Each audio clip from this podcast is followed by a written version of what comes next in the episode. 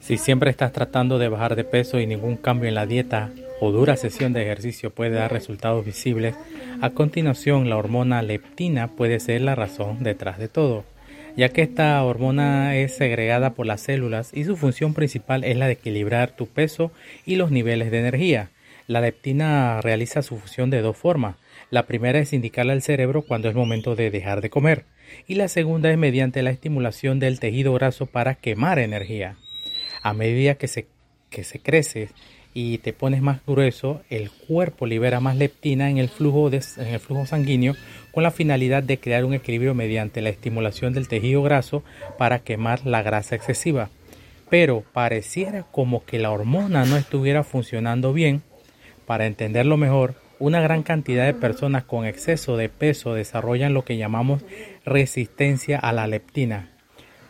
Cuando el cuerpo llega a altos elevados niveles de leptina durante un periodo de tiempo más largo, pierde la sensibilidad a la leptina.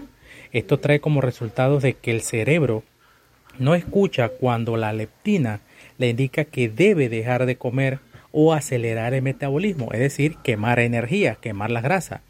Esta condición en el cuerpo provoca dificultades en el proceso de perder peso y mantener saludable la tasa del metabolismo. Por otra parte, las personas con resistencia a la leptina son propensas a enfermedades crónicas, causando exceso de grasas del estómago y aumentando la inflamación.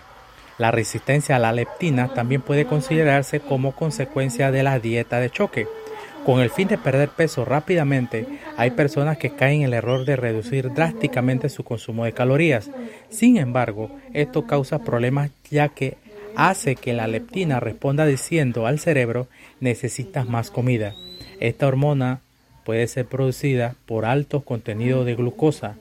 ¿Y qué es la glucosa? Es cuando se come carbohidratos, pan, leche, tubérculos, el arroz, la harina, el maíz, los dulces, los helados, estos carbohidratos elevan la leptina y la leptina bloquea el mensaje al cerebro indicándole que ya debes de dejar de comer.